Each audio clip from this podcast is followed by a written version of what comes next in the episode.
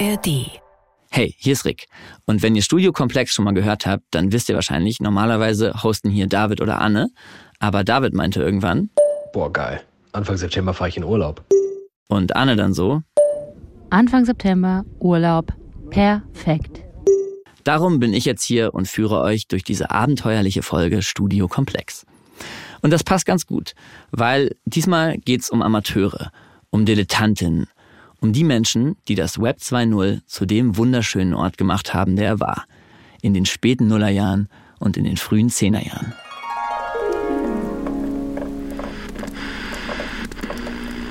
Herr Präsident, ich nehme die Wahl an. Während draußen Angela Merkel das erste Mal Kanzlerin wurde und Deutschland Papst, glotzten wir drinnen vorm Computer fasziniert YouTube. Lecker, lecker.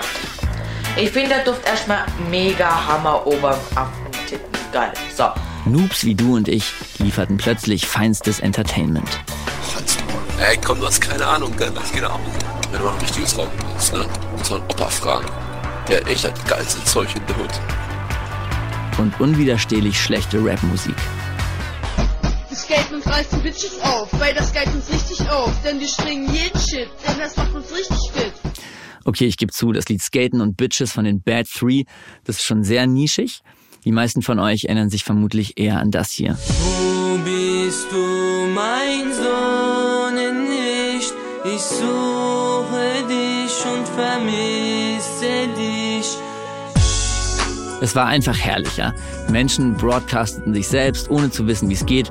YouTube war das Mekka für AmateurInnen und alle, die ihnen zuschauen wollten.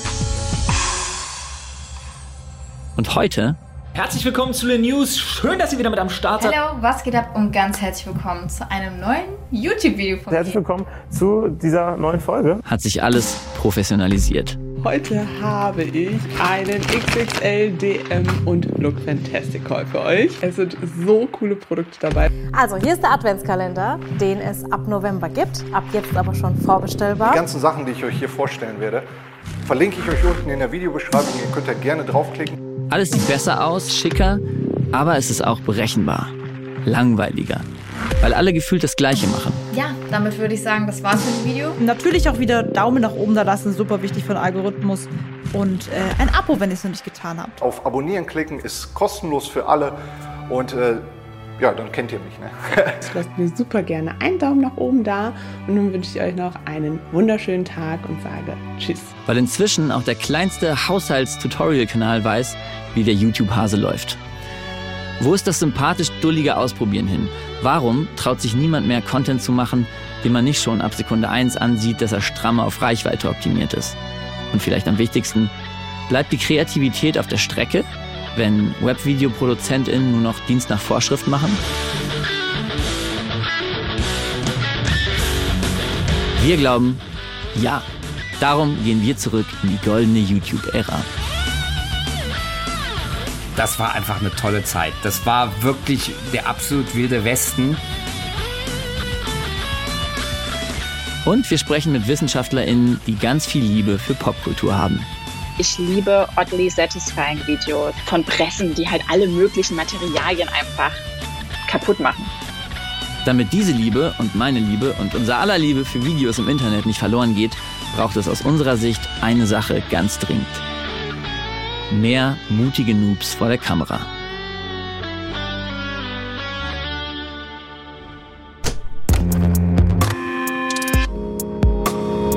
Ich bin Rick Oppermann und das ist Studio Komplex. Okay, let's go. Okay, let's go. Übrigens, äh, diese Folge findet ihr natürlich in der ARD Audiothek. Dort könnt ihr auch unsere 72 weiteren Folgen nachhören. Was ihr nirgendwo nachhören könnt, ist die Musik dieser Folge. Die wird nämlich eigens von der Redaktion beigesteuert, im besten Amateur-Spirit. Gerade hört ihr Mia am Klavier. Später dürft ihr euch noch auf Milena an der Triangel freuen. Und jetzt let's wirklich go.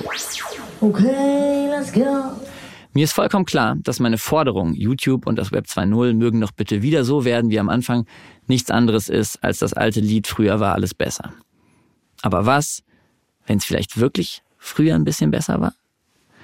Es gibt nur zwei Möglichkeiten, das rauszufinden. Möglichkeit eins eine Zeitmaschine. Aber das hatten wir schon so oft. Alex, mach mal aus. Darum nehme ich Möglichkeit zwei mit einem Reden, der dabei war. Und Christoph Krachten war so richtig dabei. Ich bin mit Social Media befasst seit mehr als zehn Jahren. Äh, gehöre sozusagen zu den ersten Influencern in Deutschland, habe dann in der Folge äh, Mediakraft gegründet, ein Netzwerk, das äh, äh, kleine Influencer, damals waren es vor allem YouTuber, groß machen wollte, habe die Videodates gegründet, das war das größte YouTube-Event Europas. Christoph hat die YouTube-Landschaft in Deutschland maßgeblich geprägt. Und äh, jetzt äh, entwickle ich Software für NGOs, also gemeinnützige Unternehmen, damit die und Vereine, damit die über Social Media mehr Geld schneller einsammeln können. Okay, das ist ein ganz schön langer Briefkopf. Ja, ich kann noch mehr sagen. Aber das, ich muss mal, äh, ich mache noch Comedy und was weiß ich. Also, ähm, so, okay. was war das? Ja, okay. Wahrscheinlich die, Sieb die Siebträgermaschine. Oder? Nee. Eine Sekunde. Äh, Siri ist von selber aktiv geworden. Moment. Moment. Hier. Nee, das raus und aktiv geworden. Lass es nicht geht. Eine Sekunde.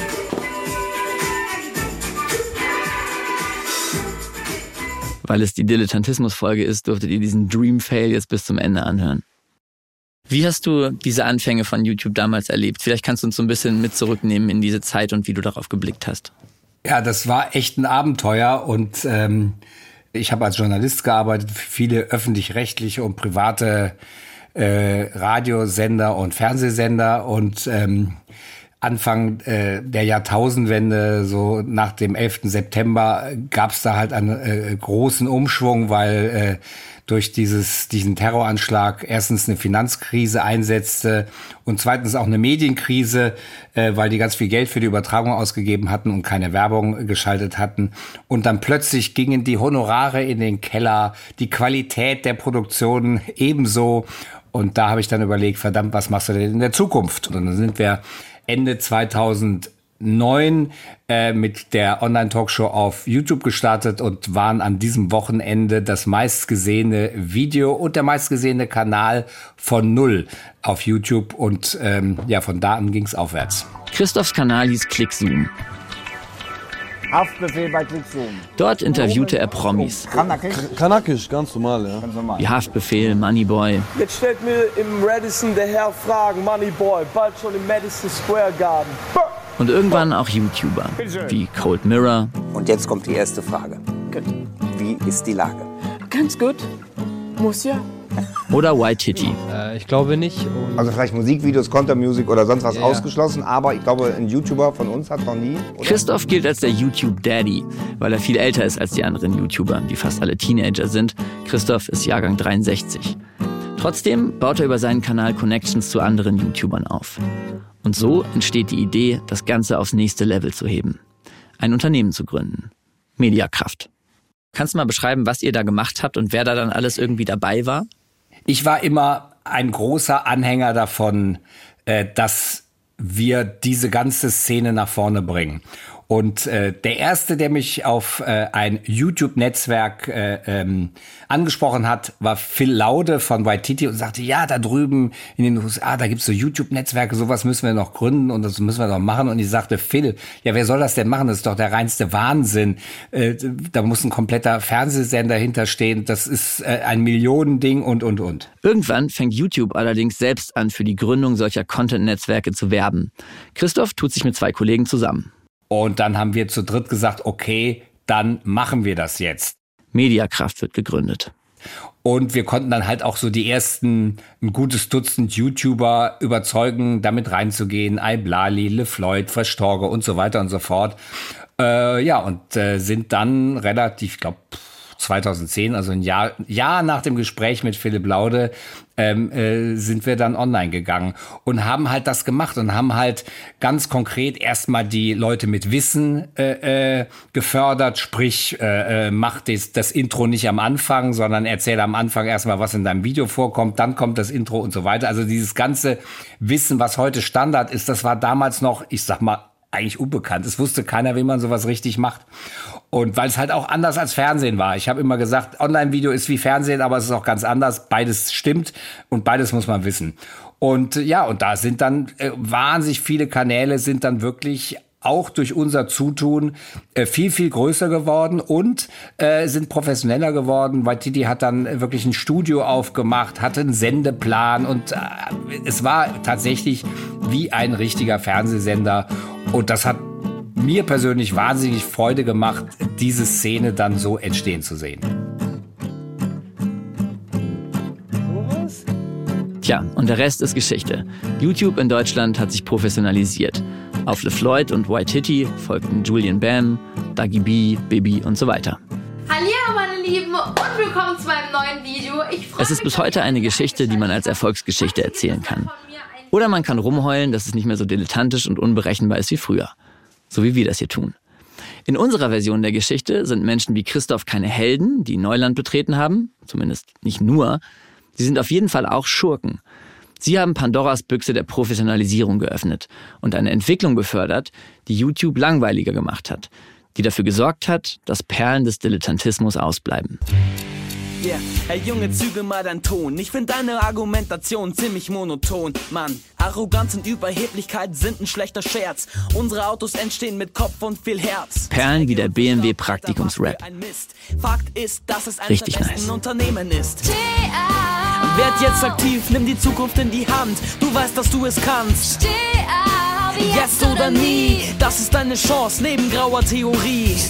Die Frage ist natürlich, ob Christoph da mitgeht, wenn ich sage, er und die Professionalisierung, die durch ihn mitgeprägt wurde, sind daran schuld, dass wir sowas nicht mehr bekommen.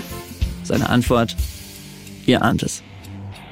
Nein, also würde ich auf keinen Fall mitgehen. Äh, wie damals auch, äh, das äh, darf man nicht vergessen, äh, 90 Prozent von diesen Produktionen dringen einfach nicht durch, weil sie eben nicht gut produziert sind, weil dort bestimmte Fehler drin sind, die einfach ähm, die, die Verbreitung verhindern. Und da muss man etwas anderem, in Anführungszeichen, muss ich auch sagen, die Schuld geben. Und das sind die Algorithmen, weil die Algorithmen sind daraufhin optimiert und immer weiter optimiert worden in den letzten Jahren, ähm, dass äh, äh, der Algorithmus sehr genau merkt, wann ein Video ein Potenzial hat und wann es das nicht hat. Und das äh, nimmt er vorweg. Das heißt, er nimmt eine schlechte Zuschauerreaktion in Zukunft einfach vorweg. Sprich, ein Video, das vielleicht dann doch aus unerfindlichen Gründen, wie eben der BMW Ausbildungsrap und was es alles gibt, äh, Erfolg haben könnte. Das kann der Algorithmus aber nicht wissen. Das ist, äh, ich sag mal, in den Tiefen der menschlichen Psyche verborgen, warum dann sowas doch Erfolg hat. Das kann der Algorithmus nicht wissen äh, und deswegen kommt das nicht mehr hoch. Aber der Effekt ist ja dann schon, dass äh, es nicht mehr dieses kulturelle Phänomen BMW Praktikumsrap gibt, oder? Ich bin davon überzeugt, dass es diese Inhalte weiterhin gibt, dass es total verrückte Sachen gibt, die halt nur nicht durchdringen, weil der Algorithmus sie einfach nicht durchlässt. Und das ist der äh, das ist halt das Gesetz, äh, äh, vielleicht nicht des Dschungels, sondern des Marktes, dass alles darauf optimiert wird, wenn es um Geld geht. Und es muss um Geld gehen. Ich habe damals immer gesagt, ja, das ist ja so kommerziell. Sag ich, ja, aber wie sollen denn die Leute ihr Essen bezahlen, wenn es nicht kommerziell ist? Mhm. Ohne kommerziell geht es halt nicht. Hast du trotzdem so ein weinendes Auge irgendwie auch, wenn du so naja, es hat alles seine Zeit damals die Zeit, das war halt irre. Da hat man die Außenseiter entdeckt, die halt irgendwelchen Blödsinn vor der Kamera gemacht haben. Oder Alberto oder, oder, oder. Einige davon gibt's ja noch, das darf man nicht vergessen. Und die sind immer noch äh, genauso verrückt. Ähm, das war einfach eine tolle Zeit. Das war wirklich der absolut wilde Westen. Aber ähm, wenn ich allem nachtrauern würde, was ich erlebt habe, da hätte ich viel zu trauern. Äh, das ist das Leben. Es geht alles vorbei und was Neues kommt und jetzt gibt es halt was Neues, äh, äh, was toll ist.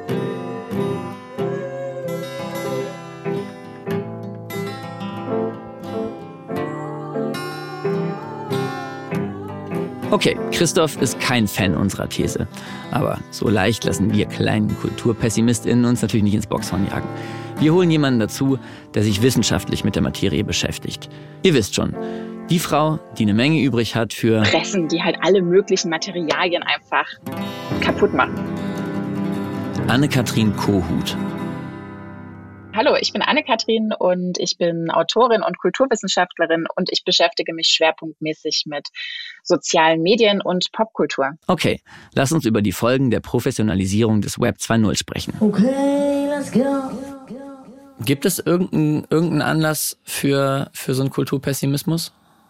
Ja, also generell, also ich, das ist halt gemein, weil ich einfach so ungern kulturpessimistisch bin, auch wenn ich aber oft äh, sozusagen die Argumente verstehe. Und ich würde jetzt auch gar nicht so sehr von Professionalisierung, sondern halt, wenn man schon kulturpessimistisch sprechen möchte, dann von Standardisierung oder so reden. Also natürlich gibt es all das. Natürlich gibt es auf allen Plattformen extreme Formen der Standardisierung. Und ähm, ich finde, man merkt es auch so am, am eigenen Konsum, dass, dass oft dann die Plattformen auch nach einer gewissen Zeit langweilig werden, weil man das Gefühl hat, ja, man, man, man kennt vielleicht vieles schon und da ist zum Beispiel die Dynamik auf TikTok, je nachdem, man muss halt immer mal wieder so den Algorithmus unterbrechen, aber vielleicht interessanter sozusagen als die auf Instagram, aber trotzdem kann man das natürlich überall ähm, beobachten. Unsere These in der Folge ist ja sowas wie Zeit für Amateure ist over, es gibt keine echten Experimente mehr, alles ist straight auf Reichweite getrimmt, es geht darum, irgendwie mit aller Macht dem Algorithmus zu gefallen. Würdest du sagen, hm. an dieser These ist was dran? Hm. Also ich weiß, was ihr damit meint und ich glaube, es ist was dran. So, ähm, ich glaube schon, dass es, ähm, also man muss vielleicht so alle Begriffe sich genauer anschauen, weil Amateure sind wir ja irgendwie alle auch.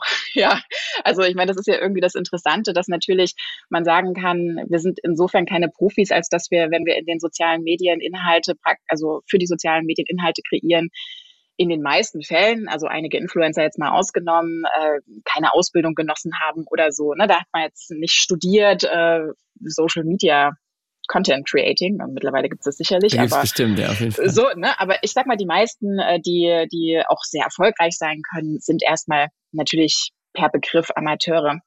Also man fängt äh, auf eine Art amateurhaft an, aber beginnt sich eben sehr, sehr schnell zu professionalisieren, weil man natürlich irgendwie auch sehr, sehr schnell mitbekommt, wie die Regeln sind, wie die Kriterien sind. Also wenn man Professionalität auch definiert als etwas, ja, das, äh, von dem man weiß, äh, wie sich Formate bilden, äh, welche Kriterien zur Anwendung kommen und so weiter, wie andere das dann beurteilen, was man gemacht hat. Und dafür kriegt man, glaube ich, sehr, sehr schnell in den sozialen Medien ein Gespür. Anne-Kathrin glaubt also nicht, dass die Zeit für Amateure over ist. Creator starten immer noch amateurhaft, sagt sie. Die Professionalisierung setzt dann nur viel schneller ein. Anne-Kathrin hat schon 2017 einen Artikel geschrieben mit dem Titel YouTube-Formate zwischen Professionalität und Dilettantismus. Ja, ja, ich habe ihn extra nochmal gelesen, weil ich muss ehrlich sagen, ich hatte das gar nicht mehr so. Soll ich nochmal anfangen?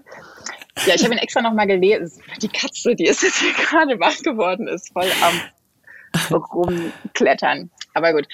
Ähm, ja, genau. Ich habe den Text nochmal gelesen und ähm, dachte eigentlich, dass doch vieles noch zutrifft von dem, ähm, was ich, was ich damals so überlegt habe dass es ganz oft zwar auf einer formalen Ebene oder auch auf der Ebene, sage sag ich mal, der, der technischen Umsetzung eine extreme Professionalität gibt, aber dass der Inhalt der Videos ähm, oft eigentlich mit so einem gewissen Dilettantismus spielt und eigentlich, wenn man so will, mit zwei Arten von Dilettantismus, also im Wortsinne sozusagen, also dass man irgendwie ähm, Liebhaberin von etwas ist und äh, das sozusagen gerne einfach nachmacht, weil einem das gefallen hat, was man gesehen hat. Ähm, oder eben im Sinne von so Slapsticks, äh, Fails, Dinge, die äh, sozusagen nicht so wirklich funktionieren. Und in beiden Fällen aber natürlich aus Gründen, ähm, der, der Generierung von Authentizität, was natürlich irgendwie erstmal etwas ist, was ähm, ja in den sozialen Medien generell damals und auch heute noch, würde ich sagen, große Anerkennung äh, genießt. Anne-Kathrin hat damals über Baby geschrieben, also den YouTube-Kanal Babys Beauty Palace. Hallo meine Lieben und Baby hat das ganz oft gemacht. Das, was Anne-Kathrin Dilettantismus im Sinne von Slapstick nennt. Wir haben heute den äh, 6. Ey, wir haben heute Nikolaus, Julian! Hä, wie geil! Fällt mir gerade irgendwie erst auf, obwohl ich eben schon ein Bilou-Foto mit Nikolaus gepostet habe, aber irgendwie habe ich da nicht drüber nachgedacht. Mit dem Ziel, sich als authentisch zu inszenieren. Und ich weiß, echte Die Hard Baby-Fans würden jetzt wahrscheinlich sagen: Hä? Was heißt hier als authentisch inszenieren? Baby ist authentisch. Aber ich meine das gar nicht wertend, im Sinne von, oh Gott, ist das inszeniert. Weil natürlich ist das inszeniert, das ist ihr Job. Bibis Inszenierung zielt halt darauf ab, als authentisch empfunden zu werden. Was schlau ist, weil Authentizität im Social Web gut ankommt. Mir geht es auch darum zu zeigen, dass ähm, ja Authentizität hier zwei, zwei Sachen bedeutet. Also einerseits, dass es erstmal ein Stilmittel ist oder eine rhetorische Kunst sozusagen, ähm, die besonders beliebt ist, wenn man so möchte. Aber auf der anderen Seite, dass eigentlich die Authentizität oder eben dieser Dilettantismus oder das äh, ge gezielt Amateurhafte ähm, auch dazu dient, ähm, den einzelnen Post als etwas auszuweisen, was man jetzt nicht so übertrieben ernst nehmen muss. Und diesen Gedanken finde ich eigentlich, also als ich nochmal gelesen habe, dachte ich, der ist schon ziemlich gut, weil, und der trifft auch immer noch zu, vielleicht sogar mehr denn je, ähm, weil wir natürlich uns auch immer so ein bisschen immunisieren müssen sozusagen Aha. gegenüber der Rezeption. Also man ist ja schon, wenn man so will, also alle sind sehr sensibel, ähm, was bestimmte Inhalte angeht und vieles kann auch wirklich ähm, auch falsch gemeint sein, aber vielleicht auch falsch ausgelegt sein. Auf jeden Fall ähm, sozusagen ist es schon wichtiger denn je, so einen bestimmten Ton zu treffen und ähm, eigentlich vielleicht auch deshalb wichtiger denn je, sich selbst als nicht allzu professionell sozusagen zu zeigen, damit ähm, man auch nicht am Ende zu stark auseinandergenommen werden kann, äh, verurteilt werden kann und so weiter. Wir können also festhalten, selbst wenn YouTube immer professioneller wird, ein bisschen was Amateurhaftes bleibt, diese Inszenierung als Dulli. Ach hoppla, es ist ja Nikolaus.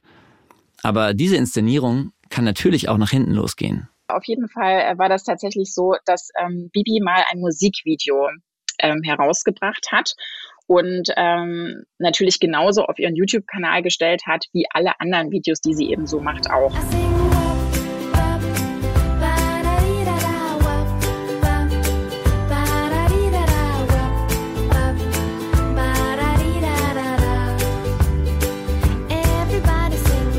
Und allein die Tatsache, dass es sich jetzt sozusagen um das Genre des Musikvideos gehandelt hat, führte dazu, dass sie halt wirklich von allen auseinandergenommen wurde und ähm, von allen kritisiert wurde, bis aufs Mark.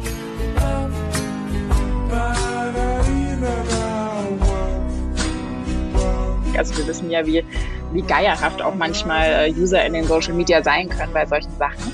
Weil natürlich ihre anderen YouTube-Videos, und ich würde schon sagen, das gilt auch generell auf YouTube, eben gerade mit diesem Stilmittel der Authentizität arbeiten. Das heißt, es werden Fails inszeniert, es werden Skurrilität, also die Abweichung sozusagen von solchen Formaten ist da eigentlich das Programm.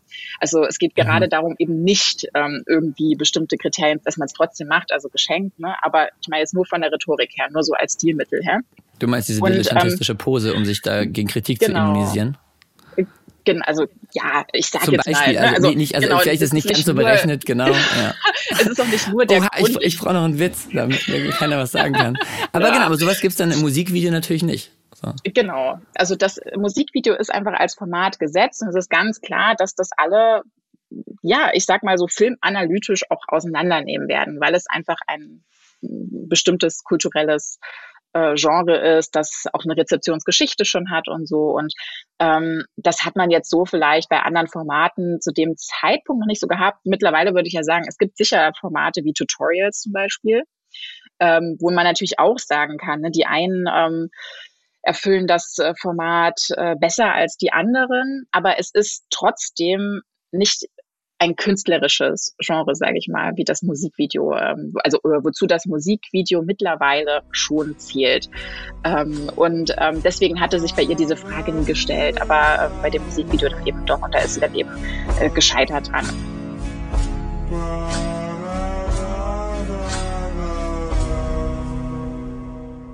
Ist das nicht irgendwie super perfide? YouTube ist voller Pros, die wissen, wie es geht, die aber trotzdem ständig so tun müssen, als würden sie das Ganze nebenbei machen und als wären sie immer noch die Dullis von früher. Weil sonst lesen wir sie als unauthentisch, als nicht real und wir finden sie dann scheiße. Ist unser Wunsch, es soll doch bitte alles wieder wie früher werden, ist der da nicht angebracht? Also ich meine, warum professionelle Fake-Dilettantinnen und Amateure, wenn wir echte Noobs haben könnten? Ist doch mega schade, dass Praktikums-Raps es so schwer haben heutzutage, oder? Das ist sicherlich einerseits richtig, andererseits drückt sich dahin auch, das wäre zumindest meine Beobachtung, ähm, eine, eine, eine Art von Romantik ähm, der bürgerlichen Eliten aus, die sich diese Romantik leisten können. Aua, wo kam das denn her? Mein Name ist Stefan Krankenhagen. Ich bin seit 2011 Professor für Kulturwissenschaft und äh, populäre Kultur an der Universität Hildesheim. Und Stefan Krankenhagen glaubt, dass wir die Anfänge des Web 2.0 verklären. Es hat eben damit zu tun, meines Erachtens, ähm, dass diese, wenn wir jetzt bei YouTube bleiben, ähm, es eine Entwicklung ist, die wie alle Massenmedien auf, eine, auf ökonomischen Gewinn zielt. Wie dieser ökonomische Gewinn herzustellen ist, ist am Anfang noch nicht klar. Wir gehen ja jetzt bereits nach nur wenigen Jahren ähm, ganz selbstverständlich damit um, dass wir ähm, als Kunden sozialer ähm, Dienste gleichzeitig, äh, äh, gleichzeitig die die Waren sind. Mhm. Ähm, das ist sozusagen schon, dieses Ökonomisierungsmodell ist ja erfunden worden. Das ist ja das, worauf es gewissermaßen hinauslief, was von Anfang an aber überhaupt nicht klar war, dass wir mit unseren Daten mhm. der Gewinn sind, der, der wir sein sollten.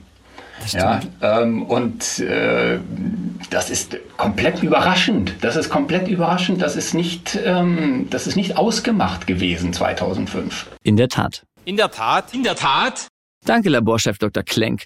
Und diesen witzigen Schnipsel hört ihr natürlich nur, um davon abzulenken, dass ich gerade zum wiederholten Mal in dieser Folge als elitärer Naivling enttarnt wurde, der an einer romantischen Vorstellung von Dilettantismus festhält und dabei ökonomische Notwendigkeiten ausblendet. In der Tat. Ich meine, also natürlich ist mir klar, dass Leute irgendwie Geld verdienen müssen. Ne? Christoph hatte ja schon gesagt. Es muss um Geld gehen. Wie sollen denn die Leute ihr Essen bezahlen, wenn es nicht kommerziell ist? Und das gilt für die Creator natürlich genauso wie für die Plattformen. Es muss ein Geschäftsmodell gefunden werden, sonst ist irgendwann over. Im Fall von YouTube ist es Werbung, von der die Plattform profitiert und auch die Creator, die an den Werbeeinnahmen beteiligt werden. Win-win. Aber halt nicht Win-Win-Win für alle, oder? Weil spätestens ich als Nutzer ich habe ja keinen Bock darauf, dass alles nur pro und geleckt ist. Christoph aber sagt, gewöhn dich lieber dran, das wird sich nicht aufhalten lassen. Also es gibt ja eine alte Regel, die existiert seit etwa, seitdem man sich Geschichten am Lagerfeuer ähm, erzählt. Äh, und die, die heißt, die Zuschauenden wollen so lange wie möglich, so gut wie möglich unterhalten werden. Und es gibt diese Regeln ja schon seit Cicero, die Heldenreise. Das heißt Dramaturgie. Diese Regel gibt's schon wie viel tausend Jahre? Äh, das ist damals schon professionalisiert worden und worden. Und du wirst sehen, jeder Spielfilm ist wie ein Strickmuster gemacht. Die haben alle diese Schritte der Heldenreise.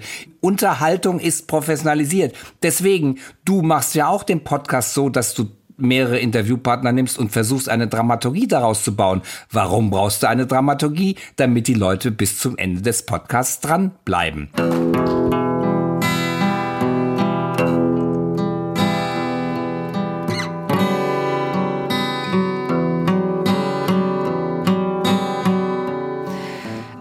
Ja, und jetzt sind wir in der Dramaturgie dieser Folge übrigens an der Stelle angekommen, die man im Sprech der Heldenreise tiefste Höhle nennt. Die Stelle, wo der Protagonist glaubt, es geht einfach nicht weiter. Bitte helfen Sie mir, ich bin in Gefahr. Bitte helfen Sie mir. Sich dann aber doch befreit und am Ende obsiegt. Die Protagonistin unserer Folge ist unsere These.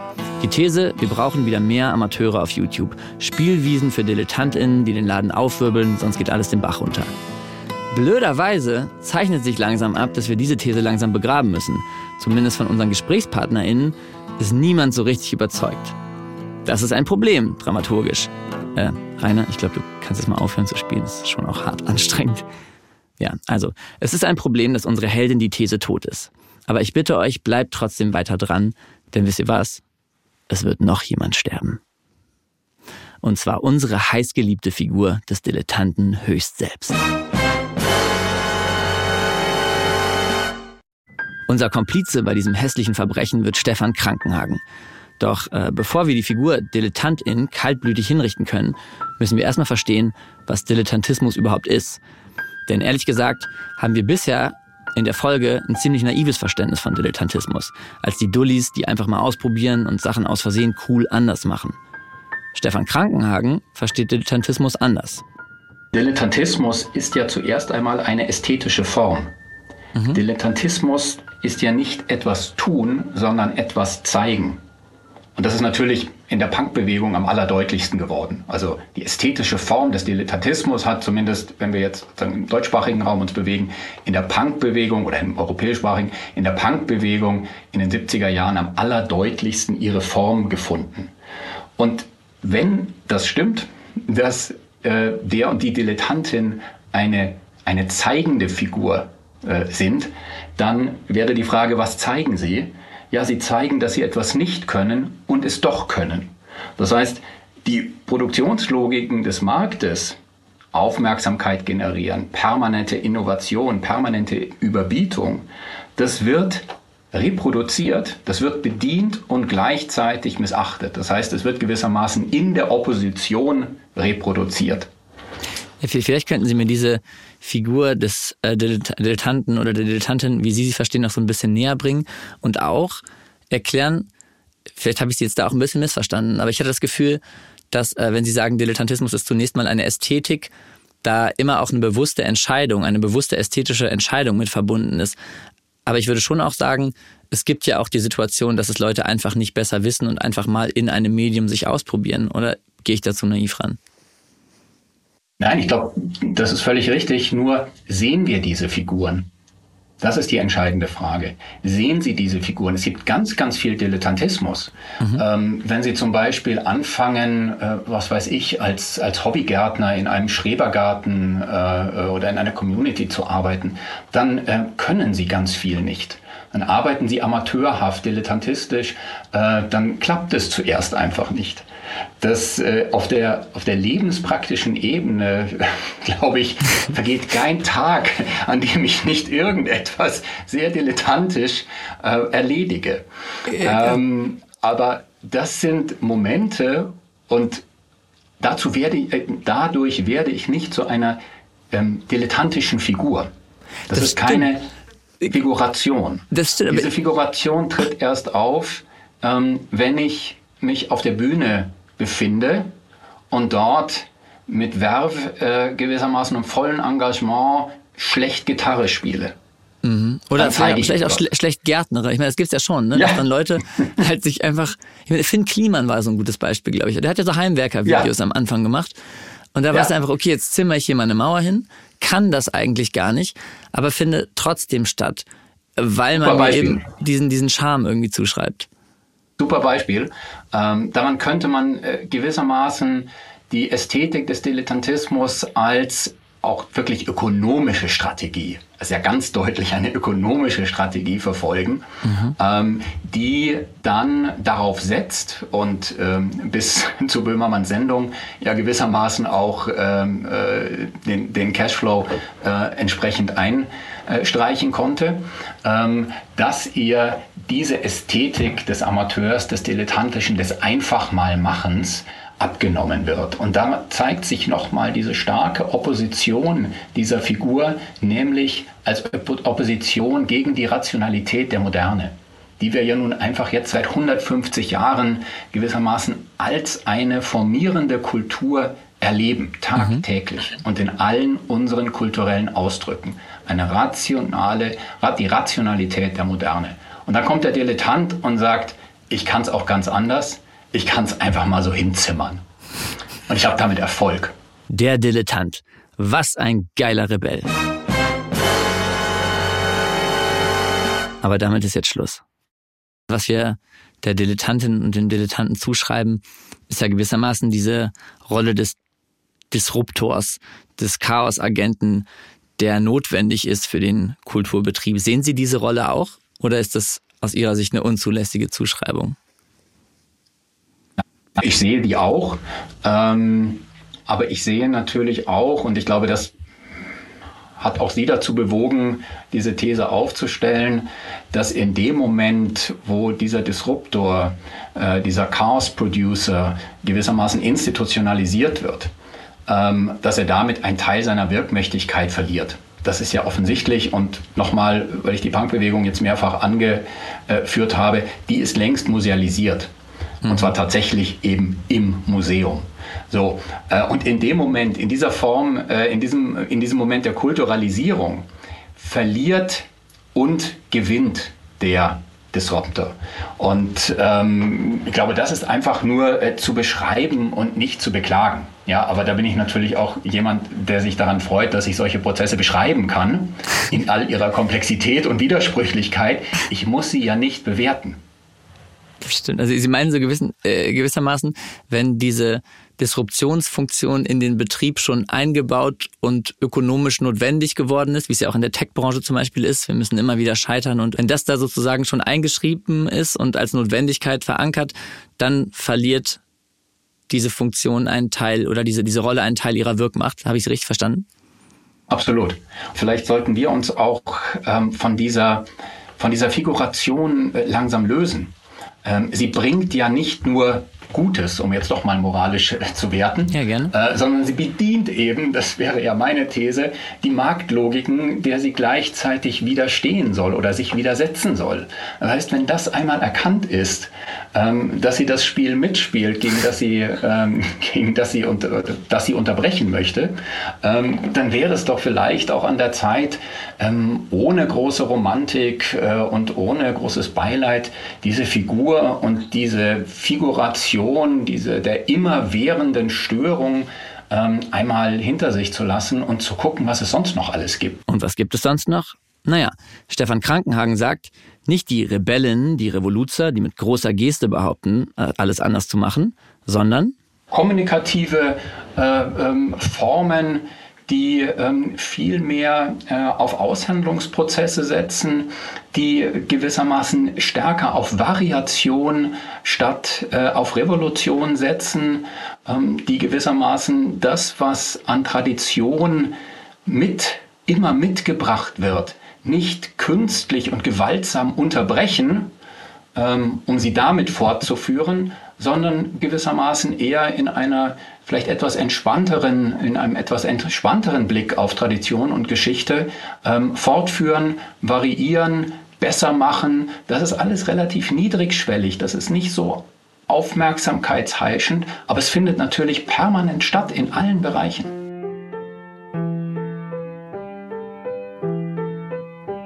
Tja, brauchen wir den Dilettantismus also nicht mehr? Ich würde sagen, zumindest in der Form einer rebellischen Ästhetik, die so tut, als wäre sie mega anti, aber am Ende spielt sie das Game des Marktes einfach mit. In der Form, glaube ich, können wir tatsächlich darauf verzichten. Und sonst? Also die echten Amateure, die wir uns so sehr zurückgewünscht haben? Vielleicht müssen wir uns auch hier mal ehrlich machen. Weil so cool und sweet wie die Schnipsel, die wir hier bisher eingespielt haben, war nicht alles, was damals gepostet wurde ich weiß nicht, im, im, in den ersten Semestern hätte man vielleicht noch so Asitoni bis aufs Blut verteidigt und, und irgendwie gesagt, er hat auf jeden Fall eine Daseinsberechtigung. Und jetzt auf einmal ist man so, hey, Moment mal, was war da eigentlich los? Ja, würde ich das jetzt nochmal posten ähm, oder liken? Ich glaube nicht. Schön. Naja, äh, ja. da sind natürlich schon also auch Perlen, die im Nachhinein vielleicht nicht nur so perlig sind. Und äh, auch wir als Zuschauer haben vermutlich nicht nur die reine Liebe für DilettantInnen übrig. Ich kann mich hier natürlich hinstellen und sagen, bitte mehr Praktikumsrap, oh yeah.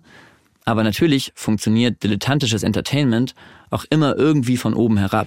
Yeah. Hey Junge, züge mal deinen Ton. Ich finde deine Argumentation ziemlich monoton, Mann. Ich lache über die schlechten Raps. Zumindest in der Hinsicht aber beruhigt mich Stefan Krankenhagen. Das ist überhaupt nicht zu unterschätzen, was wir alles nicht können und trotzdem leisten müssen. Und insofern erfüllt das natürlich unterhaltende Funktion, ja.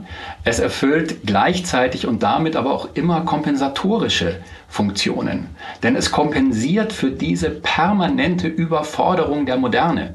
Jetzt widerspreche ich mir vielleicht selber, aber das ist ja manchmal in solchen Gesprächen, ähm, dass man auch zu neuen Erkenntnissen kommt, wird sich Formen des Dilettantischen werden sich auf jeden Fall erhalten, solange ähm, gewissermaßen moderne und spätmoderne noch äh, ihre dominante, sagen, ideengeschichtliche äh, Hand über uns halten äh, und diesen Leistungsanspruch aufrechterhalten, dann braucht es diese Figuren, an denen wir sehen können, Gott sei Dank, man muss gar nicht alles können.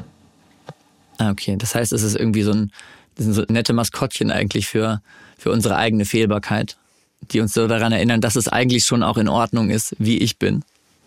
Absolut, absolut. Maskottchen würde ich es nicht nennen, aber äh, ja, genau. Es sind, äh, es sind Stellvertreter. Es sind Stellvertreter des Nichtkönnens. Stellvertreter des Nichtskönnens. Mia, Milene, das war euer Einsatz.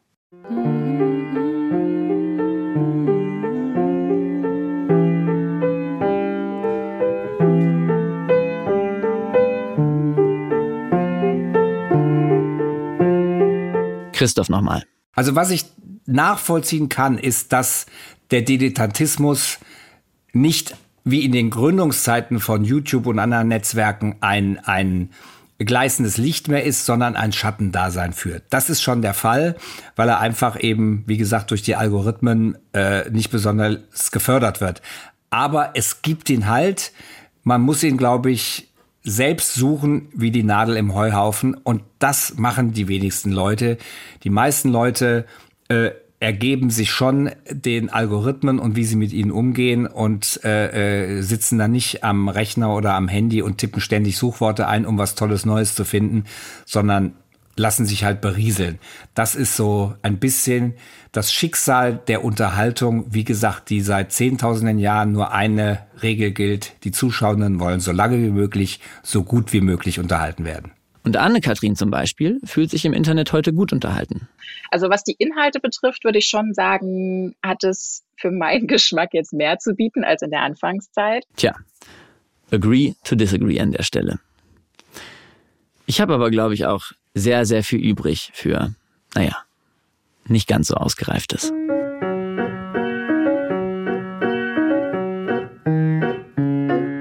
Das war Studio Komplex für diese Woche. In der Redaktion Rainer Dachselt an der Gitarre, Mia von Hirsch am Klavier, Milena Pieper leider nicht wie versprochen an der Triangel. Da habe ich ein bisschen zu viel versprochen, wir haben keine Triangel gefunden. Dafür aber großartig gemeinsam mit Celine Schäfer an den Vocals. Dass das Ganze trotzdem akustisch zu ertragen ist, verdanken wir the one and only Alex Peisert. Und für unsere Folgengrafik mussten sich Caroline Glomb und Markus Künzel extra wenig Mühe geben. Wir hatten noch überlegt, euch äh, einen selbstgeschriebenen Praktikumssong einzurappen, um der Zeiten willen. Aber das wollten wir euch dann doch nicht antun. Gönnt euch lieber die Originale von BMW oder Edeka, auch ein sehr guter Praktikumsrap. Oder gönnt euch einen weiteren Podcast. Bromance Daddies zum Beispiel empfehlen wir euch diese Woche, den Podcast für junge Eltern mit Leon und Nick. Die beiden haben, äh, ganz passend zu unserer Folge, auch mal als YouTube-Dullis angefangen. Jetzt haben sie Kinder und sprechen darüber. In Folge 82, die wir euch in den Shownotes verlinkt haben, ist Johannes Strate zu Gast. Es geht um die Ängste von Kindern und wie man damit umgehen kann. Alle Folgen Bromance Daddies gibt es, genau wie uns, in der ARD Audiothek. Ich bin Rick Oppermann. Ciao, Baba.